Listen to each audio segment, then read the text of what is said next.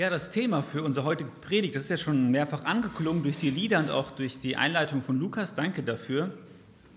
Und wir befinden uns in einer ähnlichen Situation wie Lukas, wer das gerade dargestellt hat. Man plant die Zukunft, wie geht es für uns weiter? Ähm, ihr wisst ja, dass unser Langzeitziel die Außenmission ist. Und jetzt ist die Frage, wie geht es für uns weiter? Wann ist da der richtige Zeitpunkt für was? Ähm, genau, und wir stecken in einer ähnlichen Situation wie du. Und ich, ich glaube, euch allen geht es ähnlich. Jeder von uns ist in seinem Leben damit konfrontiert, dass wir planen müssen, dass wir an die Zukunft denken müssen. Und das ist manchmal sehr herausfordernd und wir kommen nicht drum herum. Und ja, wir müssen einfach einen richtigen Weg finden, damit umzugehen. Ähm, wir waren vor kurzem in einer Jugendgruppe und dann ähm, haben wir das von Papua erzählt, von unserem Einsatz. Und dann habe ich mich mit einem 15-jährigen Jugendlichen unterhalten. Ich kannte ihn gar nicht, wir waren zum ersten Mal da. Und so aus heiterem Himmel fragte er mich auf einmal, äh, plant ihr auch Kinder zu bekommen? Also ja, ich meine, was antwortet man, wenn man zu einer Person, die man nicht kennt, ne, das fragt man ja normalerweise nicht. Da habe ich ja so ein bisschen rumgedruckst. Natürlich wollen wir Kinder und so. Ne? Aber ihr merkt schon, es gibt ganz viele verschiedene Bereiche, wo wir einfach planen müssen und ähm, ja, wo unsere Zukunft ungewiss vor uns liegt. Wir haben keine Ahnung, was erwartet uns eigentlich. Ne? In ganz verschiedenen Fragen. Und der Text, über den wir heute sprechen wollen, oder den, ja, den, den wir in unserer Jakobus-Reihe heute durchnehmen wollen, der wird genau dieses diesen, äh, die, ja, dieses Thema äh, beinhalten, wie gehen wir mit unserer Zukunft und mit der Zukunft, mit der ja, Planung der Zukunft richtig um. Und da möchte ich gerne lesen aus Jakobus 4, die Verse 13 bis 17. Wenn ihr eine Bibel habt, könnt ihr gerne aufschlagen. Jakobus 4, die Verse 13 bis 17. Und da heißt es von Jakobus, nun zu euch, die ihr sagt, Heute oder morgen wollen wir in die, in die und die Stadt ziehen. Wir werden dort ein Jahr bleiben, Geschäfte machen und Geld verdienen. Ihr wisst doch nicht einmal, was morgen sein wird. Was ist denn euer Leben? Es ist nur ein Dampf, der kurze Zeit sichtbar ist und dann verschwindet. Ihr sollt vielmehr sagen, wenn der Herr es will, werden wir leben und dieses oder jenes tun. Aber so geht ihr großtuerisch mit euren Plänen an. Doch solche Angebereien sind ausnahmslos böse. Wer also weiß, was richtig ist und tut es nicht, für den ist es Sünde. Also das, das äh, Thema dieses, äh, dieser Verse habe ich überschrieben, oder wie es auch in unseren Heftchen ist, eine Warnung gegen Überheblichkeit und Selbstüberschätzung. Genau, und wir wollen einfach mal in diesen Text einsteigen und schauen, was gibt Jakobus uns hier mit und was bedeutet das für unser Leben. Es heißt hier in dem ersten Vers, in Vers 13 aus unserem Abschnitt, nun zu euch, die ihr sagt, heute oder morgen werden wir in die und die Stadt ziehen, wir werden ein Jahr dort bleiben, Geschäfte machen und Geld verdienen. Also Jakobus spricht hier eine bestimmte Gruppe von Menschen an, die seinen Brief lesen.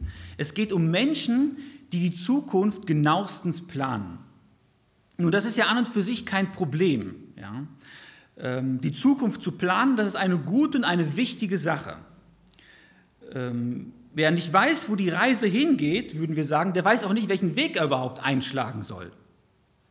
Und wir in unserer westlichen Kultur, wir sind ja sehr stark davon geprägt, Zeit zu planen und Zeit effektiv zu nutzen. Wir sagen, Zeit ist Geld. Ja? Und davon hängt es ab. Und wenn eine Firma die Stunde, die, die, in einer Firma die Maschinen eine Stunde stillstehen, da werden große Verluste eingefahren. Zeit ist Geld. Deswegen müssen wir Zeit effektiv nutzen und planen. Ja. Ähm, wir führen Kalender und Terminplaner. Das ist ja für uns jeden Tag allgegenwärtig. Ähm, wir planen schon Monate und, äh, und äh, Jahre manchmal im Voraus. Den Urlaub müssen wir Monate vorher einreichen. Wann wollen wir nächstes Jahr Urlaub machen? Ja? Oder Arzttermine brauchen manchmal Monate heutzutage. Ob das gut oder schlecht ist, ist eine andere Sache, aber es ist einfach so. Ja? Und darüber machen wir uns eigentlich keine Gedanken mehr, dass wir oft für die Zukunft planen und in die Zukunft hineinleben. Das ist ganz normal für uns. Ich habe Kollegen an der Bibelschule, die haben so einen vollen Terminkalender, die haben einen Fünfjahresplan den sie planen. Also ich bin froh, dass ich das noch nicht brauche, äh, hoffentlich auch nicht brauche, keine Ahnung. Aber so funktioniert unser Leben einfach. Gell? Wir planen äh, oft weit in die Zukunft hinein, äh, was ansteht. Als wir vor zwei Wochen in Nepal waren, da wurde es mal wieder sehr bewusst, wie völlig äh, ja, anders andere Kulturen mit Zeit umgehen. Ja? ähm, wo Zeit und Termine und auch Pünktlichkeit aus unserer Perspektive irgendwie überhaupt keine Rolle spielen, gefühlt. Ja. Ähm, ben hat uns gesagt, ja, wir treffen uns, um, wir fahren um 16 Uhr los. Ja. Für uns Deutsche bedeutet das, 16 Uhr stehen wir gestriegelt auf der Matte und dann geht's los. Ja, also wir standen mit unseren Rucksäcken und alles fertig und eingecremt und alles Mögliche. Und dann läuft er verwundert um 16 Uhr an uns vorbei und sagt, ja, warum seid ihr schon fertig? Haben wir gesagt, ja, du hast gesagt 16 Uhr. Ja, bei uns heißt 16 Uhr, dann fangen wir an, uns vorzubereiten. Ja? Und dann hat er, er war dann noch komplett gar, noch gar nicht fertig. Dann ist er halt losmarschiert und hat sich halt vorbereitet, weil eigentlich ging es, ich glaube, um halb fünf oder so los dann, ne? schlussendlich. Aber da merkt man einfach, wie unterschiedlich, oder steckt einfach ein Stück weit in unserer Kultur drin, so alles termingerecht und getaktet zu machen. Und wir haben ein, ein anderes Zeitverständnis manchmal einfach. Ja? Also das Problem an dieser Stelle hier, was Jakobus anspricht, ist nicht, dass wir unsere Zukunft planen, sondern das Problem ist, dass wir die Zukunft planen, ohne Gott dabei mitzunehmen. Ja? Hier, hier werden Menschen beschrieben und hier wird genau beschrieben, wie sie ihre Zukunft planen. Jakobus macht deutlich, wie umfassend sie planen. Das heißt, neben der Zeit, wir werden es heute oder morgen tun, wird das Vorhaben beschrieben, wir werden gehen, der Ort, wir werden in diese und jene Stadt gehen, das Ziel, wir werden Handel treiben und das Ergebnis, wir werden Geld machen, wir werden Gewinn machen. Ja? Also alles ist genauestens festgelegt und diese, diese Pläne werden mit größter Sicherheit geschmiedet hier. Ja? Wir werden in diese Stadt gehen, wir werden dort Handel treiben und wir werden Gewinn machen. Das ist die Einstellung, die diese Leute hier haben. Und wie reagiert Jakobus hier auf diese selbstbewussten und sicheren Pläne, die diese Leute hier schmieden? Er sagt hier in Vers 14, ihr wisst doch nicht einmal, was morgen sein wird. Was ist denn euer Leben? Es ist nur ein Dampf, der kurze Zeit sichtbar ist und dann verschwindet. Also das ist mal echt eine eiskalte Dusche hier für diese Pläne-Schmiede. Ja? Jakobus sagt, ihr habt doch keine Ahnung, ob ihr morgen überhaupt noch da seid. Ja? Und Jakobus erinnert sie daran, dass ihr Leben unglaublich flüchtig ist. Ja? Sie sind wie ein Dampf. Und das Interessante ist, er sagt hier nicht, euer Leben ist vergänglich wie ein Dampf, also in dem Sinne, die Zeit ist sehr unbeständig, in der ihr lebt, sondern er sagt, ihr selbst, eure Existenz ist wie ein Dampf. Ja? Ihr Leben an sich ist extrem unsicher. Und Jakobus gebraucht hier an dieser Stelle ein, ein, ein weit verbreitetes Konzept aus dem Alten Testament, im Buch Propheten, äh, im Buch Hosea zum Beispiel, in dem Propheten Hosea, wird im Alten Testament sehr oft dieses Bild für einen Dampf gebraucht, für zum Beispiel Menschen, die gottlos sind oder Völ Nationen und Völker, die gottlos sind. Und da heißt es, Gott wird sie wegpusten wie ein Dampf. Ja?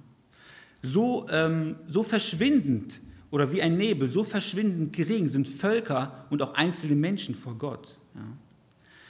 Und deswegen dieses biblische Konzept vom, vom Dampf oder vom Rauch, wenn es in der Bibel gebraucht wird, dann will es einfach deutlich machen, wie abhängig wir Menschen eigentlich von Gott sind. Ja?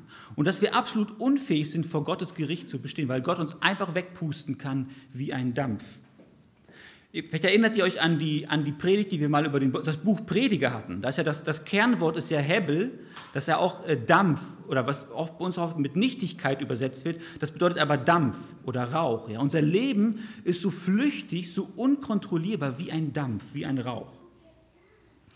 Also dadurch wird durch dieses Konzept im Alten Testament wird deutlich, wie gesagt, kein einzelner Mensch, aber auch keine Nation an sich kann über ihr Leben und über ihre Existenz selbst verfügen. Ja?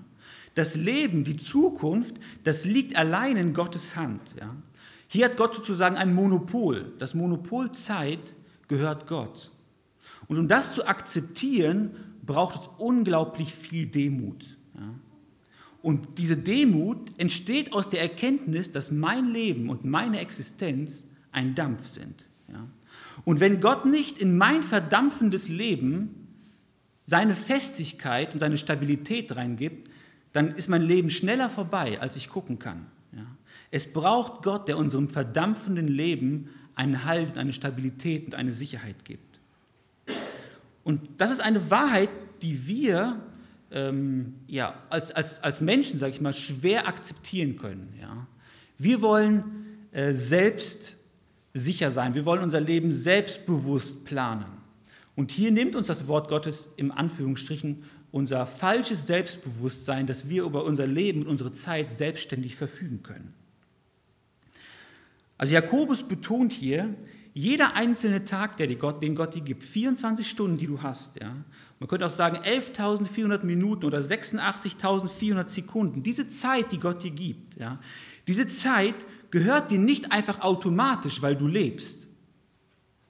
Gott kontrolliert die Zeit und deswegen hast du es einzig und allein Gott zu verdanken für jede Sekunde, die du auf dieser Welt bist. Ja, das ist seine Freundlichkeit und seine Gnade dir gegenüber.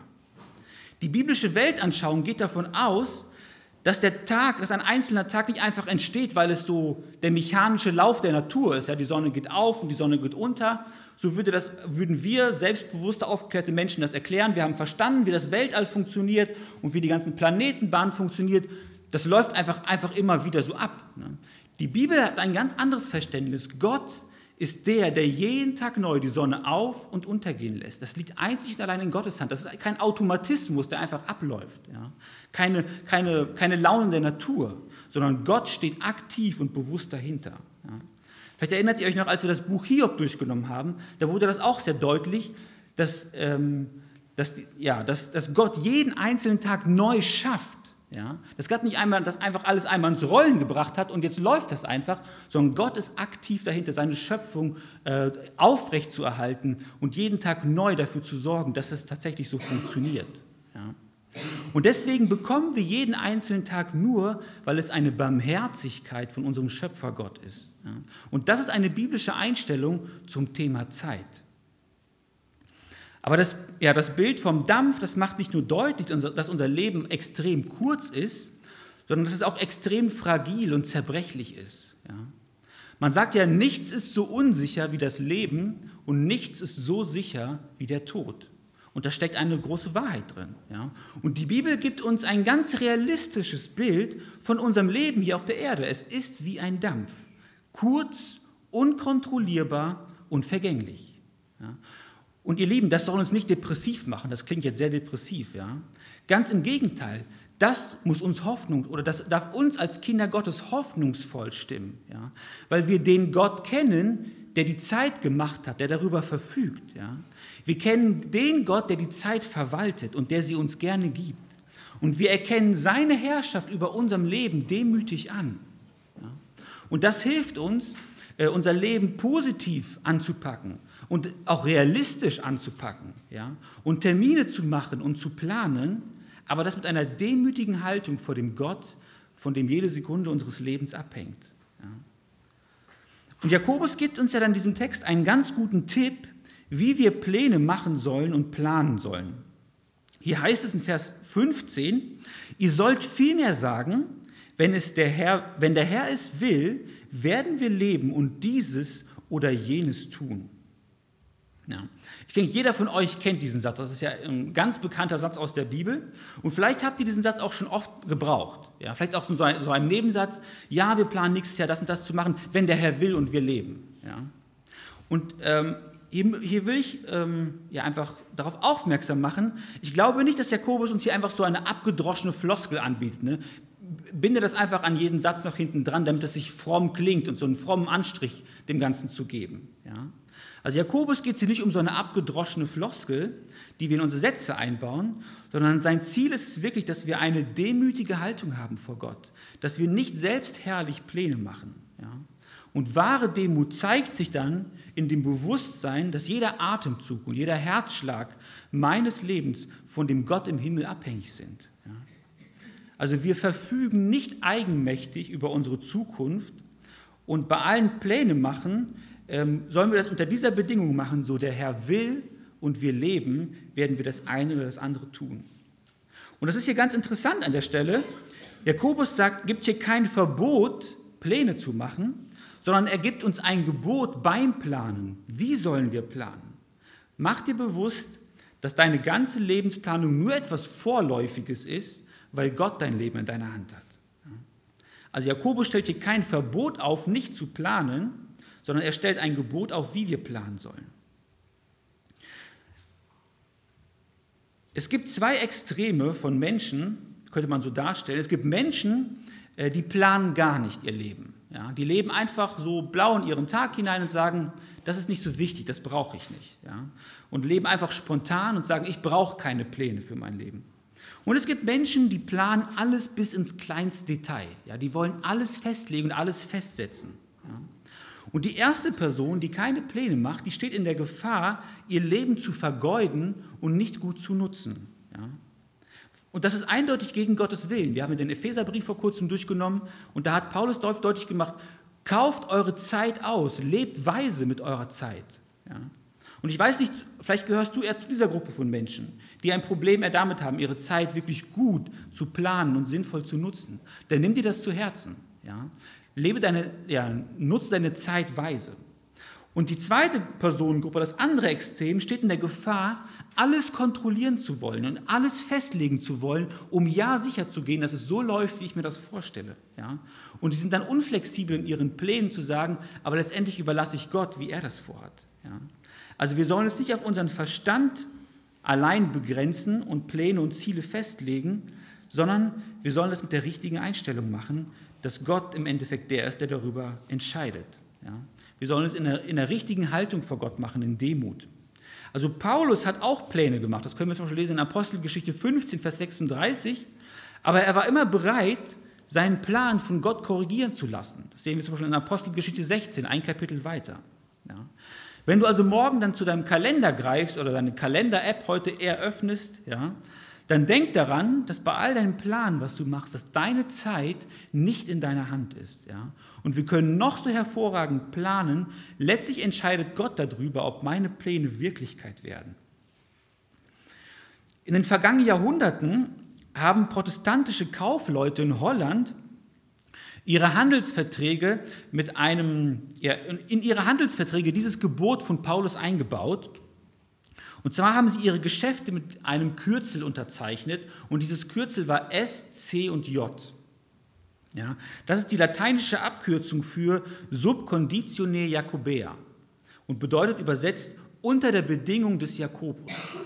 Also sie haben ihren Vertrag aufgesetzt, was auch immer sie da festlich, äh, festgemacht haben, äh, welche, keine Ahnung, Gewinnprognosen oder was auch immer, oder irgendeinen Vertrag, den sie ausgehandelt haben, was sie das nächste Jahr machen werden. Aber darunter kam SCJ. Immer mit dem Hintergedanken, wenn der Herr will und wir leben, dann werden wir das tun. Ja? Und das ist eine gute Angewohnheit, denke ich, ähm, ja, dass sie das eingebaut haben. Natürlich, wenn es nicht einfach nur zu einer Floskel wieder wird und es einfach zu einer Gewohnheit wird. Ja? In Vers 16 heißt es dann hier, die Leute, die halt einfach großtuerisch oder selbstsicher planen, so gebt ihr großtuerisch mit euren Plänen an. Doch solche Angebereien sind ausnahmslos böse. Also die Person, die Jakobus hier anspricht, die wussten genau, dass das ihr Verhalten eigentlich absolut arrogant und stolz ist, ja, selbstsicher Pläne zu schmieden. Und trotzdem äh, macht es ihnen nichts aus zu behaupten, wir werden beides, wir werden leben und wir werden das und das tun. Ja, da waren sie sich absolut selbstsicher.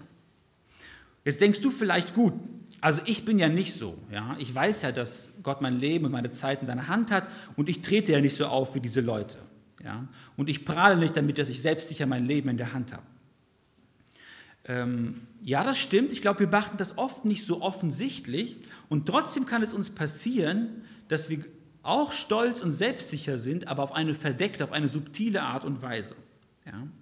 Und es gibt verschiedene, verschiedene Ansätze, wie wir in unserem Leben Pläne machen. Ja? Ich kann mir zum Beispiel überlegen, was ich planen, was ich erreichen will. Und ich stelle einen Plan auf. Und dann, wenn ich meinen Masterplan entwickelt habe, so wie ich mir das vorstelle, ähm, dann gehe ich zu Gott mit diesem Masterplan und sage, Gott, das sind meine Pläne, bitte segne diese Pläne. Ja? Mach, dass diese Pläne zustande kommen. Und ihr Lieben, dieser Ansatz ist im Kern eigentlich egoistisch. Ja? Weil ich habe meinen Plan und gehe mit meinem Plan zu Gott und sage, und jetzt bitte lass diesen Plan Wirklichkeit werden. Ja? Ähm, das ist auch ein Zeichen oder ein, eine Art von Stolz, dass ich meine, ich kann mein Leben selbst in die Hand nehmen und planen und Gott soll einfach meine Pläne segnen. Ja? Oder ich fange vielleicht wirklich an zu beten und zu planen, aber ich lese Gottes Wort nicht dabei, ja? bevor ich anfange, einen Plan aufzustellen. Und dieser Ansatz beginnt mit Gebet, aber er geht nicht mit Gottes Wort weiter oder Hand in Hand. Ja? Und Gottes Wort ist uns ganz deutlich gegeben, um uns Leitplanken zu geben, wo sollen wir uns aufhalten und in welchem Bereich können wir Pläne machen? Was liegt im Willen Gottes, im offenbarten Willen Gottes? Ja? Und so kann es sein, dass wir vielleicht anfangen zu beten, unsere eigenen Pläne zu machen, aber nicht diese Richtlinien beachten, die Gott uns deutlich in seinem Wort gibt. Also ich kann selbstsicher Pläne machen und ich kann dem Ganzen auch einen frommen Anstrich geben und sagen, ja, ich habe dafür gebetet und jetzt, dass Gott meine Zukunftspläne segnet. Aber Jakobus hat hier eine äh, eine andere Haltung. Und er sagt, wenn wir so an die Sache drangehen, dann ist es etwas Sündiges, etwas Böses, wenn wir das so selbstsicher machen. Ja? Wir verleugnen damit Gott und seine Herrschaft über unser Leben, seine Vorherrschaft über unser Leben.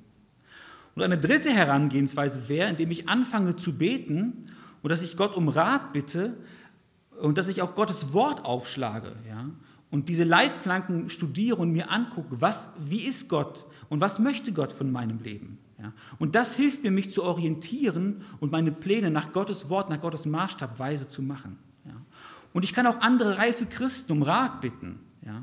Und nach viel Gebet und Bibellesen und Ratschlägen kann ich anfangen, Pläne zu machen. Und ich denke, dieser Ansatz ist der beste Weg, wenn es darum geht, Pläne zu machen für die Zukunft. Ja? Ich suche Gott, bevor ich etwas plane und nicht ich mache meinen Plan und bringe meinen Plan zu Gott.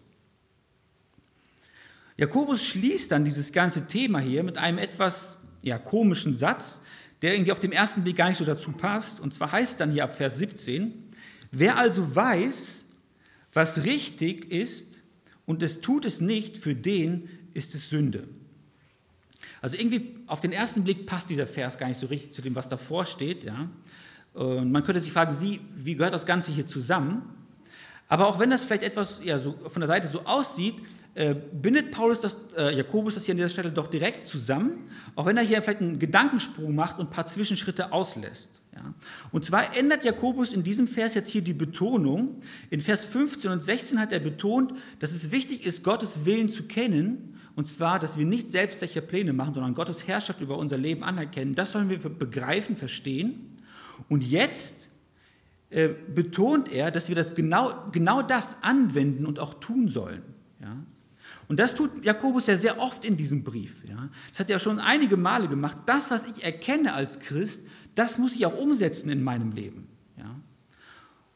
Und deswegen äh, will er hier betonen, dass wir diese demütige Haltung, die wir vor Gott haben, wenn wir das erkennen, dass das unser Zustand ist, dass wir das auch bewusst umsetzen und bewusst in unserem Leben praktizieren. Ja? Dass ich nicht einfach nur sage, ja, ich will Gottes, Leben, äh, Gottes Willen für mein Leben erkennen und ja, ich weiß, ich bin abhängig vor Gott, sondern dass wir das als aktiv in unserem Leben umsetzen und bewusst tun. Ja? Weil Jakobus macht in diesem Brief mehr als deutlich, ein echter, gelebter Glaube zeigt sich darin, dass er aktiv ist, dass er aktiv das umsetzt, ähm, was Gottes Wort sagt. Und ihr Lieben, das gilt genauso für mich wie für euch. Wir müssen uns davor hüten, uns Predigten anzuhören und uns gute Vorsätze zu machen und dass es einfach zu einem bloßen Ritual wird. Ja? Hier Sonntagmorgens zu sitzen, eine Predigt zu hören, zu sagen, ja, das war vielleicht im besten Fall sogar eine gute Predigt und das, das ist wahr. Und dann gehen wir nach Hause und wir tun nicht, was Gottes Wort uns sagt. Ne? Und das, hat, das macht Jakobus ja in Kapitel 2 vor allem sehr deutlich. Ne? Das ist falsch. Da sind wir wie Leute, die in einen Spiegel gucken und wieder weggehen und vergessen haben, was Gott ihnen gezeigt hat. Es ist wichtig, dass wir das nicht nur hören, sondern dass wir, dass wir das umsetzen. Dass nicht der Sonntagmorgen einfach ein Ritual für uns ist, dass wir hier sind und dann einfach wieder unsere Woche starten und vergessen haben, was Gott uns eigentlich gesagt hat. Und das muss ich mir auf die Fahne schreiben und ihr vielleicht auch, wenn ihr das merkt, dass es in eurem Leben der Fall ist, dass mich das in der Woche oft nicht mehr betrifft, oder dass ich nicht mehr darüber nachdenke, was, was Gott mir gesagt hat. Ja. Und deswegen hilft es dir vielleicht, ich weiß nicht, wenn du ein Heftchen im Gottesdienst hast, wo du vielleicht mitschreibst oder einfach nur ähm, einen Gedanken dir aus der Predigt aufschreibst oder dir vielleicht die, die Predigt in der Woche nochmal anhörst, das können wir ja machen. Oder ähm, hier die Schwestern von Annika, die machen so Sketchnotes, wo sie dann die Predigten mit so kleinen Bildchen aufschreiben, wenn du kreativ bist und da eher so eine kreative Ader hast, ja. Ähm, es gibt ja genug Wege und Möglichkeiten, wie wir uns das vielleicht einfach ähm, in Erinnerung rufen sollen oder können, damit wir das nicht vergessen, was Gott uns sagt. Also ich habe keine Ahnung, was dir hilft zu behalten, aber das ist das, was Jakobus hier betont. Es soll nicht nur beim Hören und beim Wissen bleiben, es muss getan werden. Und in diesem kleinen kurzen Vers steckt noch eine weitere wichtige Wahrheit. Es ist interessant, was Jakobus hier sagt, Sündigen heißt nicht nur, etwas Böses zu tun, sondern auch etwas Gutes nicht zu tun. Ja? Also viele Menschen leben mit der Einstellung, dass sie ja nichts Böses getan haben. Wenn du sie fragst, ich habe niemanden umgebracht und ich habe auch, nie, hab auch nie die Ehe gebrochen und eigentlich bin ich ja gut. Ja?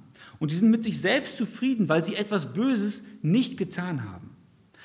Aber etwas, etwas nicht zu tun, bedeutet nach diesem Vers noch lange nicht, dass dann alles gut ist. Ja? Also Vollkommenheit nach dem Gedanken Gottes, wie Gott sich Vollkommenheit vorstellt, ist nicht nur das Böse zu lassen, sondern auch das Richtige und das Gute zu tun. Ja? Und das passiert nicht automatisch, wenn ich einfach das Böse nicht mehr tue. Ja? Es gibt in unserem Staat ein Gesetz, durch das man eine Person verklagen kann, die etwas Gutes nicht tut. Weiß jemand, wie dieses Gesetz heißt? Genau. Im Strafgesetzbuch Paragraph 323c ist das festgesetzt, das Gesetz der unterlassenen Hilfeleistung. Ja? Also wenn ich eine Person sehe, die dringend Hilfe braucht und, das, und ihr keine erste Hilfe gewähre oder nicht den Notarzt rufe, dann kann man mich verklagen. Und das ist ja ein, ein gutes Gesetz. Ja? Und gerade von mir auch als ausgebildetem Gesundheits- und Krankenpfleger kann man sogar noch mehr erwarten, dass ich nur den Notarzt rufe, ja? sondern dass ich auch äh, durch mein medizinisches Know-how Erste Hilfe bewusst äh, leiste. Und theoretisch könnte man mich auch dafür anklagen, wenn ich das nicht mache. Ja? Also wir haben eine Verantwortung, äh, das Gute aktiv zu tun, wenn wir sehen, dass es notwendig ist. Ja? Und deswegen jetzt, egal ob man eine Ausbildung hat oder nicht, äh, wir haben die Verpflichtung zu helfen, nicht, weil es einfach nur moralisch richtig und gut ist, sondern weil es sogar gesetzlich verpflichtet und verankert ist, ja, dem anderen in einer Notsituation zu helfen. Und dieses Prinzip sozusagen dieser unterlassenen Hilfeleistung, das steckt auch hierbei in Jakobus drin. Wir sind verpflichtet, das Gute und das Richtige zu tun. Ja. Und deswegen, ähm, ja, betont, verbindet das Jakobus ja an dieser Stelle und sagt, wenn wir das wissen, dann müssen wir das auch konkret leben und das Gute konkret äh, und aktiv ausleben. Ja. Und das Tolle ist ja bei uns, wenn wir Jesus nachfolgen und wenn Jesus uns gerechtfertigt hat, ja, dann haben wir, das, haben wir nicht nur das Privileg, dass Gott meine Schuld vergeben hat, sondern dass Gott auch all die guten Taten, das perfekte Leben, das Jesus gelebt hat, dass das für mich zugerechnet wird. Ja? Das, dann heißt es ja im Endeffekt, Gott sieht mich so, als ob ich das, das ganze gute Leben, das Jesus gelebt hat, das habe ich auch gelebt. Das heißt Rechtfertigung. Meine Schuld ist weg und das perfekte Leben von Jesus gehört mir. Ja? Und deswegen ist das Gute, ähm, wir müssen nicht gute Werke tun, um bei Gott irgendwie besser zu sein, weil wir können nicht mehr Gutes tun, als Jesus schon getan hat. Und so sieht uns Gott, perfekt heilig, makellos in Jesus Christus. Aber wir tun jetzt aktiv das Gute, weil Gott in unserem Leben, ja, weil Gott sich uns gezeigt hat, ja, weil wir Gott gefallen wollen, weil wir Gott verehren wollen mit unserem Leben. Und das darf man hier an dieser Stelle nicht vertauschen. Ja. Wir dürfen Jesus nachfolgen. Jesus hat uns gerechtfertigt und deswegen wollen wir ihm nachahmen, das Böse und das Falsche zu hassen und zu lassen und das Richtige und das Gute zu tun. Also ich glaube, dieser Text hier ist ja sehr einfach zu verstehen. Jakobus warnt uns eindringlich davor, dass wir selbstsicher Pläne machen. Ja? Im Volksmund sagen wir, äh, erstens, kommt es an, äh, erstens kommt es anders und zweitens, als man denkt. Ja? Vielleicht, äh, wir würden ähm, aus unserer christlichen Perspektive vielleicht eher sagen, äh, der Mensch denkt und Gott lenkt. Ja? Also Gott ist der Lenker und der Erhalter unseres Lebens und wenn unser Leben wirklich wie ein Dampf ist, wenn wir das akzeptieren und das in sich keine Stabilität hat, dann ist alles Planen umsonst, wenn wir nicht Gott, diese, die konstante Gott mit einkalkulieren. Ja? Und deswegen erinnert uns Jakobus hier darin, dass wir eine demütige und abhängige Einstellung brauchen. Das ist das A und O, wenn wir für unsere Zukunft Pläne machen.